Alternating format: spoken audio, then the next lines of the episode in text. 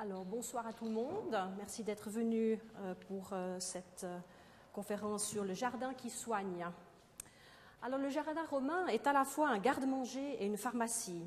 Les anciens y trouvent leur nourriture ainsi que les principaux ingrédients de préparation à visée diététique et thérapeutique. Les médecins antiques ont élaboré sur les herbes, plantes, légumes et fruits un savoir complexe à partir de sources diverses, tant écrites, les traités médicaux, chorales, la médecine des campagnes, euh, dont divers auteurs nous rapportent euh, le contenu. Ces deux types de sources a permis aux anciens de proposer de multiples solutions thérapeutiques aux principales affections connues dans l'Antiquité. La formulation de ces recettes, dans lesquelles une large place est ménagée à ce qui aujourd'hui relèverait de la magie, de l'irrationnel ou encore des superstitions, nous confronte à un système de valeurs et d'analyse bien différent du nôtre et nous invite à envisager, sous un angle nouveau, l'histoire culturelle des sociétés anciennes et modernes.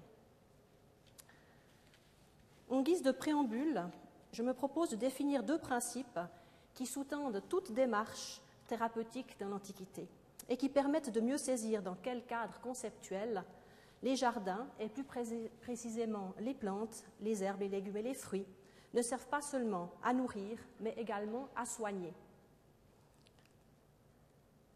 Le premier principe est énoncé par Hippocrate, autorité tutélaire de la médecine antique, mais aussi de la médecine moderne, invoqué jusqu'à aujourd'hui dans le fameux serment prêté par les nouveaux praticiens de l'art. Ce principe tient en une conception spécifique de la santé, envisagée comme un équilibre des quatre humeurs, la bile jaune, la bile noire, le sang et le flegme. À chacun, chacune de ces humeurs est rattaché un organe qui la produit. Par exemple, le sang, ce sera le cœur, par exemple pour le flegme, ou la pituite, ce sera le cerveau. La maladie résulte d'un déséquilibre humoral que le médecin doit chercher à compenser par l'administration de son contraire. Il prescrira ainsi l'absorption d'une plante ou d'une préparation rafraîchissante à un patient fiévreux, qui souffre donc d'un excès de chaud, tandis qu'il conseillera une substance resserrante à un malade souffrant de diarrhée ou à l'inverse relâchante pour remédier à un état de constipation. Le deuxième principe concerne les moyens thérapeutiques dont dispose le médecin antique. Il relève de la diététique, de la pharmacie ou de la chirurgie. Selon que la nature et la gravité de l'affection nécessitent l'un plutôt que l'autre, selon que l'effet thérapeutique escompté tarde ou non à se manifester, et exige donc d'adapter la stratégie thérapeutique en allant crescendo du plus doux, la diététique ou la pharmacie, au plus invasif, la chirurgie.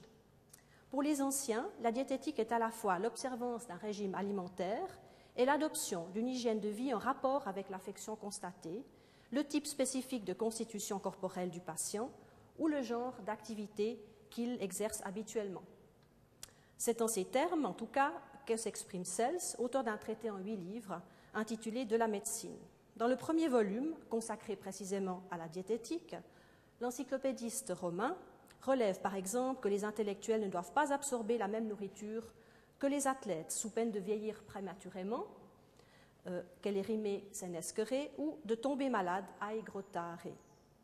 Ces trois types de thérapeutiques doivent beaucoup à la nature, qui est source à la fois des maladies et des moyens de les soigner. Elle produit les minéraux et donc les métaux pour les instruments chirurgicaux, ainsi que les substances animales et végétales recommandées par la diététique ou utilisées en pharmacie dans la préparation des médicaments ou des potions.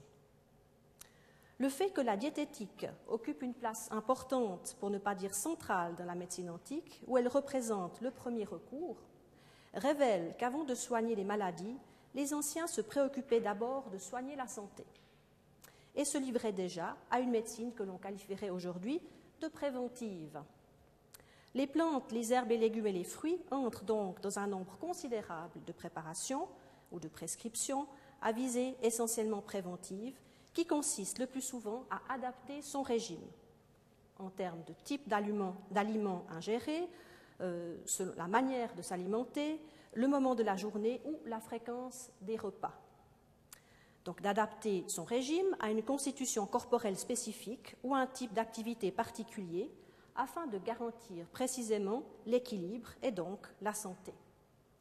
Si une affection ou un déséquilibre se manifeste, d'autres prescriptions, elles aussi à base de plantes, herbes, légumes ou fruits, sont alors proposées dans un but essentiellement thérapeutique. Ce double rôle de la diététique, donc préventif et thérapeutique, et la facilité de passer de l'un à l'autre selon les circonstances en rendait la pratique presque naturellement quotidienne. Il était encore renforcé, voire garanti, par la grande accessibilité des principaux ingrédients qu'étaient les herbes, plantes, légumes et fruits, qui pouvaient être cueillis directement dans le jardin ou le verger, apprêtés et mangés dans une perspective de prévention ou administrés dans une perspective thérapeutique. Cette accessibilité concernait aussi les prescriptions diététiques qui étaient le fait tant de médecins que de simples particuliers, essentiellement des pères de famille, en charge d'un domaine avec un potager, des champs, des arbres fruitiers, des animaux, ainsi que d'une maisonnée avec une épouse, des enfants, des parents souvent âgés, des esclaves, qui pour certains, donc certains de ces pater familias, de ces pères de famille, pratiquaient la diététique sans même le savoir un peu à la mode de M. Jourdain. Ils s'appuyaient pour cela principalement sur l'expérience qu'ils avaient acquise, des propriétés spécifiques, virtus, potestas ou encore dunamis, en latin ou en grec, des plantes, des herbes, des légumes et des fruits qu'ils mettaient en pratique selon les besoins et les cas qu'ils avaient à résoudre par une intervention immédiate et gratuite, contrairement aux médecins qu'il fallait aller chercher loin et le plus souvent rétribuer. Dans l'Antiquité, le savoir médical n'était en effet pas détenu exclusivement par les médecins. La profession n'existait pas au sens où on l'entend aujourd'hui, mais les anciens concevaient la médecine comme un art, en latin ars, ou une technique, en grec techné, que l'on acquérait non pas comme aujourd'hui en suivant un cursus d'études spécialisé, mais au contact étroit avec un maître. On suivait son enseignement essentiellement orienté vers la pratique et le traitement de cas concrets, qui fournissait autant d'occasions d'expliquer et de transmettre connaissances et gestes techniques. À ce savoir médical empirique, acquis oralement et par l'observation, venaient s'ajouter les connaissances consignées dans les traités médicaux, ainsi que celles de la médecine populaire, transmises de bouche à oreille. Médicale. Cette littérature, qu'elle soit d'expression grecque ou latine, est d'une remarquable richesse, tant du point de vue littéraire que, de, son, contenu. Trop souvent déconsidérée par méconnaissance ou ignorance, elle comble ceux qui prennent le temps de l'étudier avec une approche ou dans une approche interdisciplinaire. Elle révèle alors toute l'étendue de son apport à l'histoire des modes d'élaboration et de diffusion du savoir. Elle participe pleinement à l'histoire culturelle d'une société antique dont nous sommes les héritiers. La littérature médicale de l'Antiquité ne se limite pas aux traités majeurs de Galien ou d'Hippocrate, aux maladies aiguës, maladies chroniques de Célius Aurélien ou de la médecine de Cels. Elle existe aussi en vers avec le livre médical de Serenus Samonicus. Elle concerne parfois un type spécifique de patient, tel le traité sur les maladies des femmes euh, de Soranos d'Éphèse et sa traduction adaptation latine de Moustio, qui sont centrés, ces deux traités donc, sur les femmes et les nouveau-nés. Elle est également composée de traités spécifiques relevant de la diététique ou de la pharmacie, dans la mesure où la limite entre les deux est relativement perméable quand le rôle thérapeutique de la diététique devient prépondérant. Les compositions et le démédicament, respectivement de Scribonus Largus et de Marcellus Empiricus, la matière médicale de Dioscoride, le livre 20 de l'histoire naturelle de Pline l'Ancien, ou encore les remèdes tirés des légumes et des fruits de Gargine Martial, décrivent de manière détaillée plantes, herbes, légumes et fruits. Ils nous expliquent ce qui constitue leurs propriétés essentielles et comment les utiliser sous la forme de recettes ou de médicaments. Gargine Martial est originaire d'Autsia en Mauritanie sétifienne, aujourd'hui Sour el Goslan en Algérie. Il s'agit d'un militaire et d'un homme politique romain, mais aussi d'un écrivain, auteur de deux traités complémentaires sur les plantes, herbes, légumes et fruits, matière qu'il a abordée en considérant leur culture dans le premier traité sur les jardins et leur utilisation dans le, second traité consacrés précisément aux remèdes. Ces remèdes sont formés de 60 chapitres, 30 sur les plantes ou légumes et 30 sur les fruits. Leur rédaction met en œuvre un style sans fioriture. Chaque chapitre commence le plus souvent par l'énoncé de la vertu principale ou des vertus principales reconnues à la plante ou aux fruits. Elles sont ainsi rafraîchissantes ou euh, échauffantes, humidifiantes ou asséchantes, relâchantes ou resserrantes, et ainsi de suite. Donc des binômes qui, euh, euh, qui précisent la nature principale de la plante, ce qui permet une première orientation au lecteur. Gargile détaille les diverses parties de la plante, les graines, les pépins, le sucre, les feuilles, la tige, l'écorce, leurs effets spécifiques, ainsi que les manières de les apprêter, les broyer, les brûler, les cuire, les hacher, les râper, les tamiser. Et le mode d'application de ces préparations le plus adapté au type d'affection à soigner, boire le jus, les croquer, les composer, composer des pastilles, faire des cataplasmes, verser goutte à goutte, etc. Gargile se livre à une compilation de sources diverses, aussi bien grecques que latines, Hippocrate, Galien, Dioscoride pour l'essentiel, mais aussi parfois Sextus Niger, Olympias de Thèbes, Xénocrate, Asclépiade, Eras de Cappadoce, Praxagoras ou Pline, ou Caton aussi, qui sont soit écrites, soit orales. Médecine populaire, remède de bonne femme, comme on dit aujourd'hui, qui se complètent, se confirment voire aussi s'opposent parfois. Donc je vous lis peut-être quelques extraits, c'est un texte peu euh, connu. Alors, la mauve tout d'abord, le chapitre 5 sur la mauve. Donc j'ai chaque fois indiqué euh, le nom en latin tel que Gargile le rend, et puis aussi le nom selon Linné, vous voyez, Malva L, et la famille à laquelle appartient euh, la plante, le légume ou le fruit, selon une classification évidemment moderne celle-ci. Donc Olympias de Thèbes, qui était une sage-femme qui était originaire, comme son nom l'indique, de Thèbes et qui a vécu au 1er siècle avant Jésus-Christ. Donc Olympias de Thèbes est d'avis qu'on peut obtenir un effet abortif en appliquant sur les parties génitales des mauves et de la graisse d'oie. Selon Sextus Niger, donc un médecin du 1er siècle après Jésus-Christ, euh, et Dioscoride, les mauves font mal à l'estomac. Les mauves sont accusés par Dioscoride et Galien d'être pour le corps extrêmement peu nourrissante et de passer rapidement dans les selles. La blette, le chapitre 9. Certains ont eu, l'impression que la blette était sans effet ni accretée. Elle détraque le plus souvent la digestion et va jusqu'à faire vomir et à provoquer la diarrhée ainsi que des crampes d'estomac. Selon Hippocrate, la blette doit faire partie de l'alimentation des femmes chez qui il faut mettre fin à des règles trop abondantes. On raconte que la blette, en application sur les corps ou pieds, les fait disparaître définitivement. Le jus de blette, donné à boire avec du vin, se révèle un très bon antivenin pour ceux qui ont été piqués par un scorpion. Quand on broie cette plante et qu'on l'utilise en application, elle cicatrise, de l'avis de certains, les blessures. Donc voyez là, on mêle à la fois des autorités bien connues, Hippocrate par exemple, ou des, des disons, on, invoque des avis anonymes, hein, l'avis de certains, les blessures. Le poireau. Je laisse peut-être le poireau, je passe à la poire. Voilà, le poireau, la poire, voilà. C'est peut-être meilleur, c'est plus doux. Hein, voilà. Euh, et c'est plus la saison hein, du papet, c'est passé. Alors, la poire. Dioscoride, qui croyait que les poires exerçaient un effet resserrant, estimait qu'elles dissipaient tout afflux massif d'humeur, une fois broyées et utilisées en application. Voilà pourquoi aussi les poires font cesser les écoulements de toutes sortes, s'échappant d'une partie tuméfiée. On met un terme aux saignements qui caractérisent le plus souvent des plaies qui viennent d'apparaître, et on favorise leur cicatrisation quand on y applique des poires. Pour Galien, les poires n'ont pas une seule vertu, mais plusieurs. Il s'est aperçu qu'il y, avait des poires amères, d'autres acides ou douces. Quant à nous, une chose est sûre, celles qui sont amères sont, semble-t-il, resserrantes. Les poires acides réchauffent légèrement, ce qui leur permet généralement de rendre plus liquides les sucs épais qui se fixent à la paroi de l'estomac.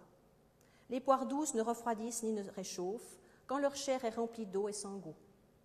Connaître les propriétés qui caractérisent chaque variété de poire permet de sélectionner les autres ingrédients qui devront s'ajouter au type de poire retenu pour compléter la préparation de tel ou tel remède selon qu'on cherche à soigner telle ou telle maladie. Galien affirme que les poires qu'on mange à jeun constipent, tandis que si on les mange après le repas, elles provoquent la diarrhée. La châtaigne. Les châtaignes sont de toutes les noix celles qui sont les plus nourrissantes, mais elles se digèrent difficilement. Si on prend la membrane qui isole la châtaigne de son enveloppe hérissée d'épines, qu'on la cuit dans de l'eau jusqu'à réduction au tiers et qu'on donne à boire cette préparation, on obtient un effet constipant si surprenant que de l'avis de Dioscoride, on peut l'utiliser pour contrer l'effet trop violent d'un purgatif. À cette mise en dialogue des sources vient se mêler aussi la propre expérience de Gargile Martial, ce qui ajoute au, trait, au traité une composante familière attachante et une touche personnelle. Prenons un exemple avec l'âche. Grâce au témoignage des races de Cappadoce, 1er siècle après Jésus-Christ, nous savons qu'on obtient à partir des graines d'âge un analgésique qui protège au-delà de toute espérance un estomac barbouillé suite à un écoulement de mucosité. Donc la fameuse pituite dont j'ai parlé tout à l'heure, qui provient du cerveau. Il se prépare avec 6 onces, donc grosso modo 164 grammes de graines d'âge, 6 d'anis, 6 de jusquiam, 3 de pousses d'âge. Tous ces ingrédients sont broyés, tamisés et travaillés avec de l'eau avant d'en faire de petites pilules. On en prend une ou deux si on n'a pas de fièvre, après les avoir dissoutes dans du vin doux. S'il y a de la fièvre, on les fait prendre avant le coucher, après les avoir diluées dans de l'eau. Ah, si seulement je n'avais pas eu le malheur d'éprouver par moi-même l'efficacité de cette préparation. Les remèdes de Gargile proposent des solutions thérapeutiques pour les affections les plus courantes, parmi lesquelles celles qui se caractérisent par la présence de verre. Alors dans les selles, on peut s'en douter, mais aussi sur la peau. La récurrence de cette thématique est telle qu'elle suscite une grande richesse lexicale. Sept termes différents ou expressions sont utilisés pour désigner ces vers. Je vous les ai indiqués ici. Et cinq synonymes pour tuer, oquidoré, supprimeré, euh, voilà, ce serait deux. Si l'on peut envisager sans trop de difficulté la présence de verre dans les intestins, il en va différemment pour la peau. Cette interprétation antique trouve son explication dans les irrégularités du derme. Il peut, il peut y avoir des éruptions cutanées, des peaux sèches ou des inflammations, des suppurations, toutes sortes de textures, si on peut parler ainsi, qui font penser ou ont pu faire penser euh, les anciens euh, à des vers. Et notamment lorsqu'il y avait du pu, que la surface était purulente, eh on a assimilé ce que l'on voyait à la présence de vers qui grouillaient ainsi euh, sur la peau. La nécessité d'apporter des solutions thérapeutiques aux affections dermatologiques est ressentie par Gargile comme d'autant plus pressante qu'elle se caractérise par un aspect repoussant, je l'imagine d'après votre réaction, et se révèlent très désagréables en raison des démangeaisons qui leur sont le plus souvent associées. La présence de vers, signes externes par lesquels elles se manifestent, facilite le diagnostic et explique que Gargile propose de nombreuses préparations pour les éradiquer. Alors, je vous en ai mis quelques-unes ici, vous voyez. Le radis chasse efficacement les vers. On ne sait pas sous quelle forme, si c'est son jus, si c'est euh, son écorce, on ne sait pas trop, enfin sa peau, on ne sait pas, c'est des fois assez vague. Euh, parfois c'est un peu plus précis. Euh, pour supprimer les vers intestinaux, il est bon d'avoir bu de l'huile dans laquelle de la rue a été cuite. La coriandre chasse les vers, absorbée avec du vin, la graine de cresson chasse les vers, et ainsi de suite. Donc vous voyez à la fois des préparations qui sont euh, superficielles, avec lesquelles on enduit euh, la peau, et parfois des préparations que l'on ingère. Hein. donc ça, c'est assez, disons, assez étonnant à remarquer, l'idée que la cause pouvait être à l'intérieur du corps et que donc en absorbant ce jus ou cette poudre qu'on avait mélangée par exemple avec du miel ou du vin, on pouvait avoir une action sur une affection qui se manifestait sur l'extérieur du corps. Les remèdes de Gargile Martial donnent aussi des recettes d'antidotes. Et le champ d'application de ce type de préparation est dans l'Antiquité plus vaste qu'on ne l'entend euh, aujourd'hui, et il n'est pas envisagé comme un simple contrepoison. Les anciens pensaient en effet que dans la mesure où l'action des poisons et des venins se manifeste par diverses maladies, qui conduisent évidemment au décès, les remèdes capables de les vaincre pouvaient remédier aussi à des affections qui n'avaient pas été sciemment provoquées. Et on a deux beaux exemples euh, d'antidotes euh, dans euh, les remèdes tirés des légumes et des fruits. tout d'abord, l'exemple dans le chapitre 3 de la rue pour le procédé de la mitridatisation. Donc, ce procédé s'inspire d'un fait historique. Mithridate VI Eupator, donc deuxième siècle après Jésus-Christ, roi du Pont, fit empoisonner sa mère, ses tuteurs, ainsi que son épouse, pour qu'ils ne tombent pas aux mains des Romains en 64 avant Jésus-Christ.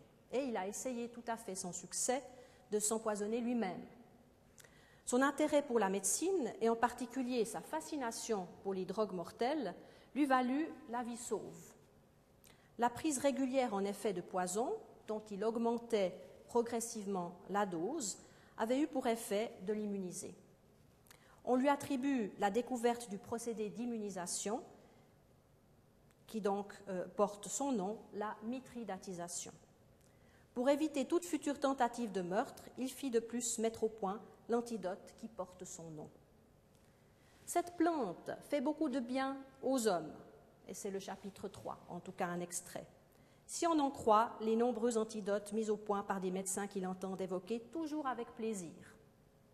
Il me paraît utile de mentionner l'un de ces antidotes découverts en Égypte à Diospolis, la cité de Jupiter, et que depuis lors on a appelé Dios Politicum Diapeganon, donc littéralement Diapeganon, médicament à base de rue de Diospolis. Hein. Péganon, c'est en grec la rue.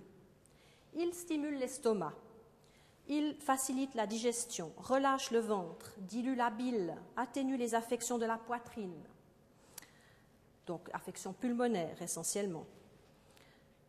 Du côté du foie et des reins. Donc c'est vraiment euh, presque la panacée. Hein. Euh, on a besoin pour le préparer de 6 onces, donc grosso modo 164 grammes, de rue fraîche, euh, de 6, donc 6 onces de rue fraîche, 6 de cumin, 6 de poivre et 3 de nitre. On commence par laisser macérer le cumin dans du vinaigre, ensuite on le fait sécher. Et tous ces ingrédients, une fois pilés et tamisés, sont travaillés et mélangés à un miel d'excellente qualité comme excipient. Hein. on a le vin, on a le miel, on a le pain ou la mie de pain qui servent, de, si vous voulez, d'excipient pour faire passer euh, la substance, euh, disons, efficace, thérapeutique. Les belettes nous enseignent que la rue permet de résister au poison avant de combattre contre des serpents. Les belettes en mangent pour s'immuniser. Mithridate, roi du pont, nous l'a aussi appris. Par crainte des intrigues de son frère, il prenait tous les jours à jeun vingt feuilles de rue, avec deux noix et autant de figues sèches, avec un grain de gros sel. La deuxième, qui sera beaucoup plus brève, est celle qui s'intitule ou qui porte le nom de Diacalamintes, donc antidote à base de népète. Le chapitre sur la népète illustre un effort terminologique à finalité didactique et montre que Gargile Martial s'adresse à un public qui ne maîtrise pas le grec et pour lequel l'explication n'est donc pas superflue.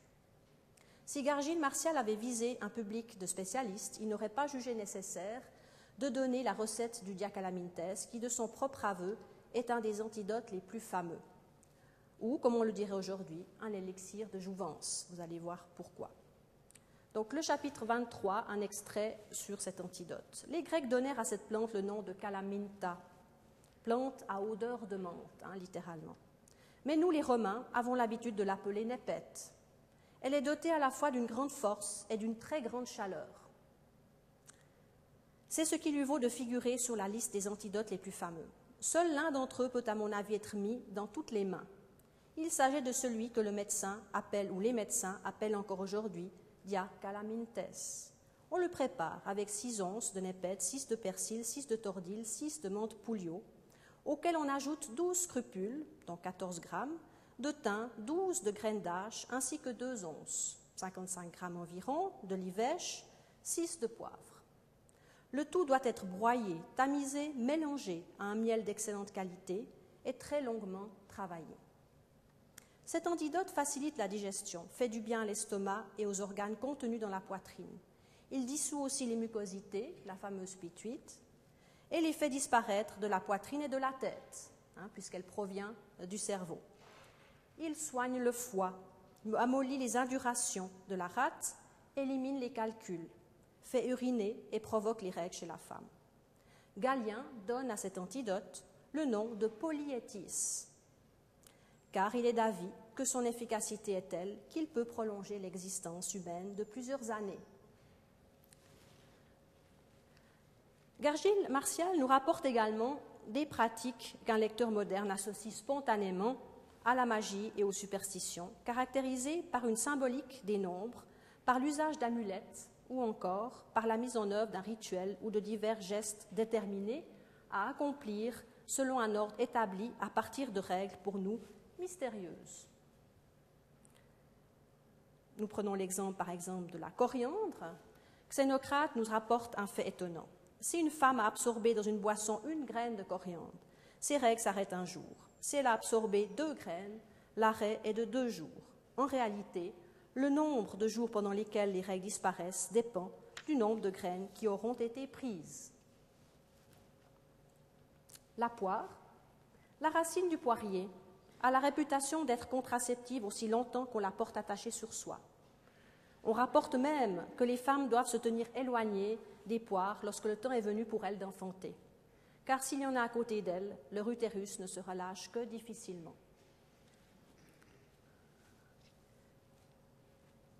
je ne résiste pas à vous lire quelques extraits de la grenade. On prépare avec des bourgeons de grenadier un médicament qui passe pour prévenir les maladies des yeux.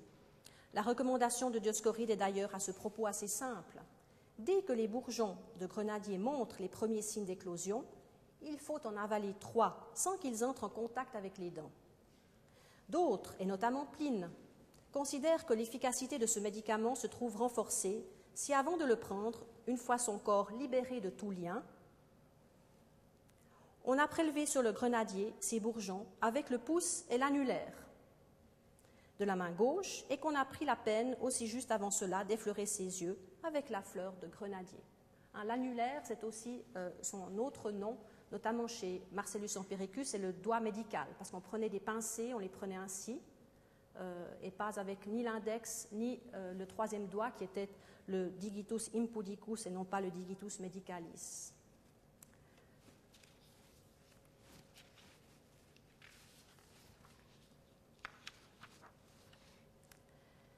Cet éclairage sur une littérature méconnue nous invite à remettre en question un regard souvent condescendant sur le savoir des anciens.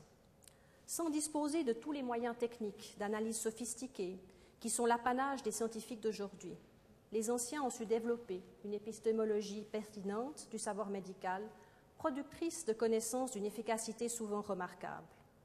Comment en effet ne pas s'émerveiller des découvertes pharmacologiques d'un Galien qui lui ont valu d'être reconnu comme le père de la pharmacie Comment ne pas être admiratif face à Hippocrate qui a identifié très précisément l'effet analgésique de l'écorce de saule, qui au XIXe siècle fera l'objet de recherches qui conduiront au développement de l'aspirine?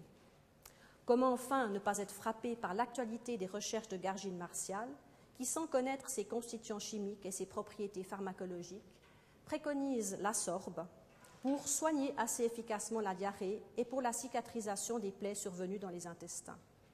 L'auteur précise qu'il faut utiliser les sorbes alors qu'elles n'ont pas encore pris de couleur et qu'elles ne sont qu'à moitié mûres, ce que confirment des études modernes qui ont montré que les fruits sont astringents avant la maturité et contiennent alors beaucoup de tanins, connus pour leurs propriétés antidiarrhéiques et cicatrisantes.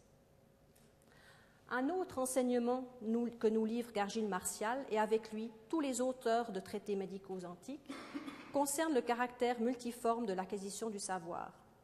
Ce mode de transmission repose, comme on l'a vu, à la fois sur l'oralité et l'écrit, sur des connaissances élaborées tant par des praticiens de l'art que par des profanes, par des gens de l'élite et des campagnes.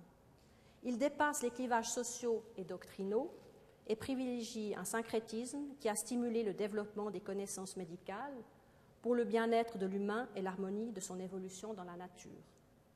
Cette démarche et cet état d'esprit n'excluent pas les débats théoriques et les disputes qui ont pu se développer et qui ne se sont plus à alimenter les tenants d'écoles médicales adverses, les méthodiques, les empiriques ou encore les dogmatiques. Mais force est de constater que loin de constituer un facteur paralysant, ces débats ont plutôt favorisé une évolution dynamique qui a largement contribué à façonner les connaissances médicales dont certains n'ont rien perdu de leur actualité. Avant de terminer, je vous euh, fais un peu de publicité pour deux ouvrages, euh, en particulier celui euh, sur votre droite, qui présente la médecine de l'Antiquité grecque romaine avec un cahier aussi archéologique, et qui est un ouvrage d'après le dernier compte-rendu de Brian Moore, qui a beaucoup plu, au moins à la recenseuse. J'espère que ce sera aussi votre cas. Et ces beaux ouvrages, et en particulier ceux de droite, vous pouvez les obtenir si j'arrive voilà aux éditions BHMS, tout près d'ici, au CHUV, euh, et je me ferai un plaisir de faire le relais euh, si vous êtes intéressé par l'un ou l'autre de ces ouvrages. Merci beaucoup pour votre attention.